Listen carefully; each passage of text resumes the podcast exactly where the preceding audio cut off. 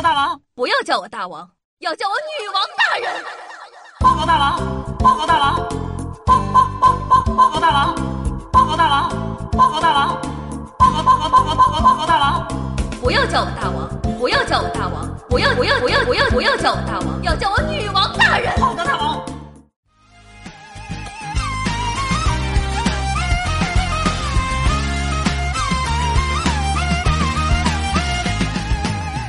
嗨，各位手机前听众朋友们，大家好，欢迎收听今天的《女王又要》，我又上床中在深山，训练千年，包治百病的本兰根，谢谢夏春瑶。如果呢要选出最有趣的地方的人，那夏夏一定会选东北人。怎么说呢？一我是东北的，还有一个最重要的原因就是东北话真的太好玩了。如今的方言呢，不仅承载着人类文明，更是中国互联网上传递欢乐的重要介质。那作为方言界的老牌网红，东北话呢就是最好的代表。正所谓流水的段子，铁打的东北话，从基础的“瞅你咋地”到延伸来的“指定能行”，这种谐音梗、亲切的口吻、豪放的性格和无与伦比的喜剧代入感，让来自黑土地的语调成了无数沙雕段子的宝藏。我呢向来对流行偶像没啥关注，但如果哪个节目中明星要是能飙出几句东北话，我瞬间就能记住这个明星。可若是想到东北话，就只能想到简单粗暴、幽默好笑和俗掉渣的泥土芬芳，甚至觉得它是全中国最简单的方言。如此啊，你们就太小瞧这门伟大的语言艺术了。大家都知道啊，每个东北人都以三天之内不让方圆十里的人都传染上大碴子味儿就是犯罪为己任。为了弘扬家乡文化，添砖加瓦，久而久之啊，看三分赵本山的相声就满口的整和尬哈的网友们，也会产生一种自己也是半个东北人的错误幻觉。但如果你有这种想法，不妨听听下面这个东北语言八级难度测试，你才会知道这门喝酒都能整出作、闷、倒、抿等无数动词的语言有多么的花样百出。那说的是哈尔滨的小两口把钥匙给搞丢了，那两个人呢就开始吵架了。那女的就说：“哎，钥匙好像没了，把锁别开吧。”男的问：“到底没没没？”我也不知道没没没。要是妹妹，你让我别，别别了，别吐了了，咋整？要别你个个别，我个个别就我个个别。好了，请大家来翻译每一个“别”和“个”还有“没”的意思。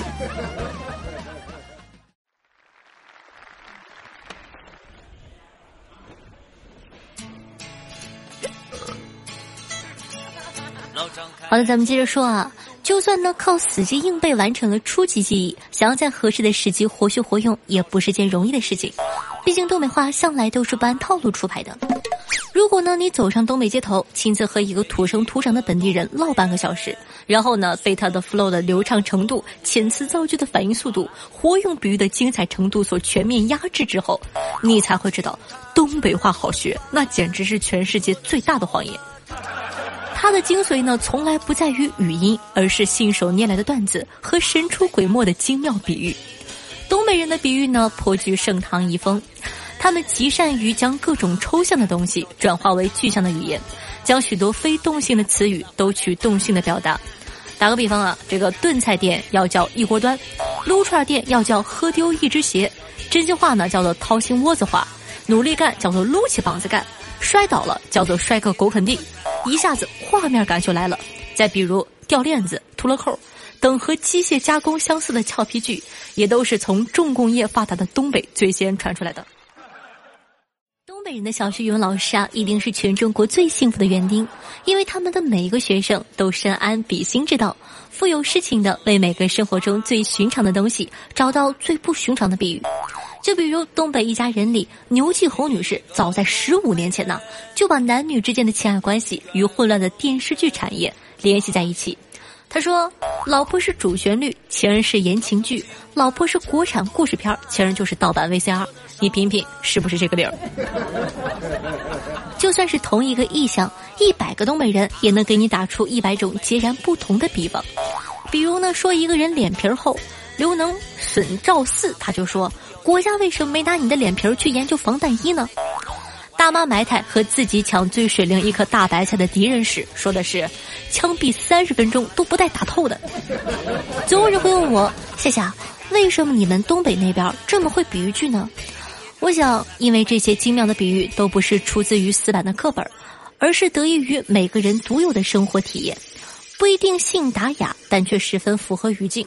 你就看看啊，这个东北有叫什么吓一跳山的、瞪眼岭的、出不来沟的，这些东北特有的地名，几个字儿就能感受出命名人当时是爬累了还是迷路了。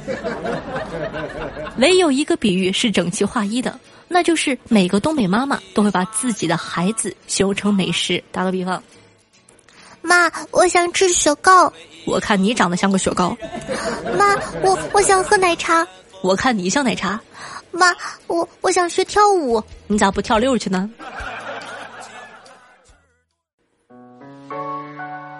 啊！别打，怎么丁爸打电话呢？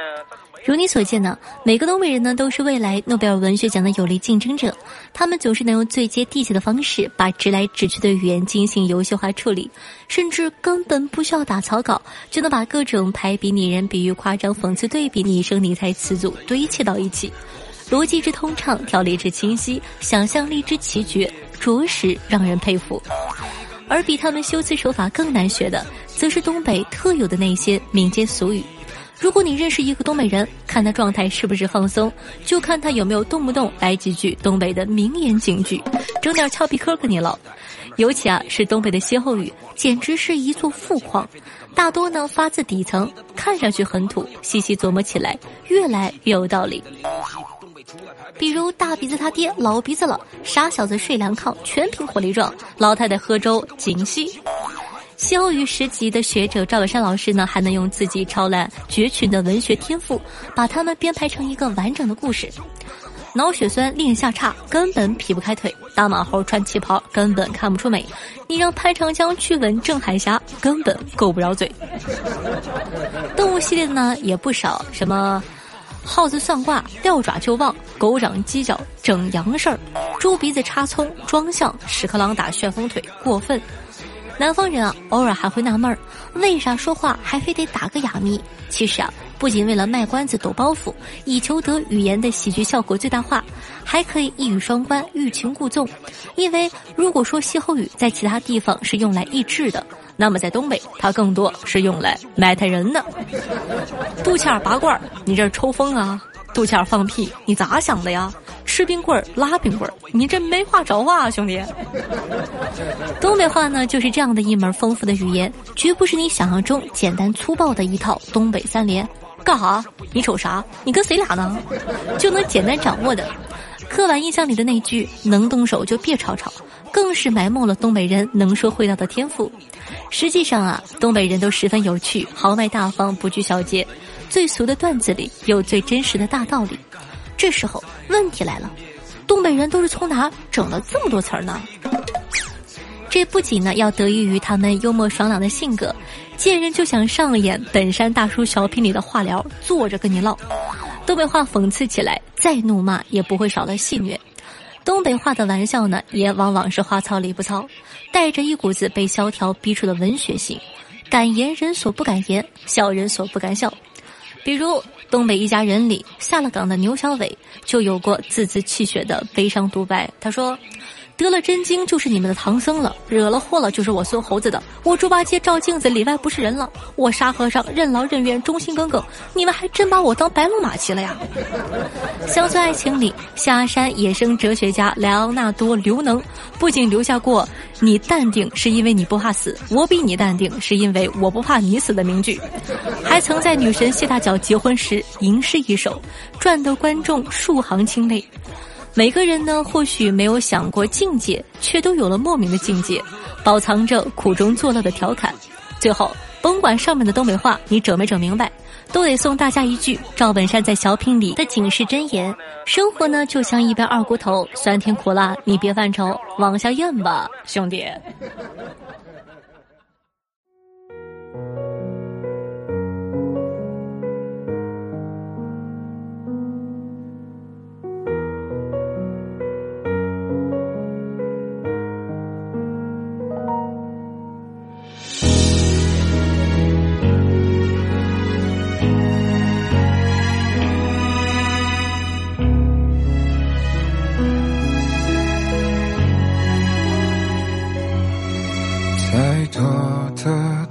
太重的太残忍的话，没纠缠是你的理由太假，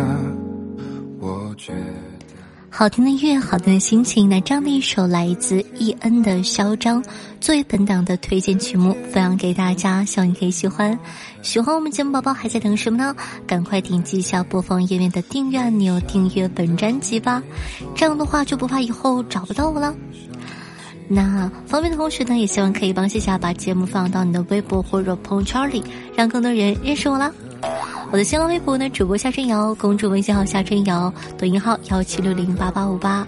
每天下午的一点半，晚上的九点钟，在喜马拉雅还会有我的现场直播互动，期待你的光临。好了，以上呢就是本期节目的所有内容了，咱们下期再见，拜拜。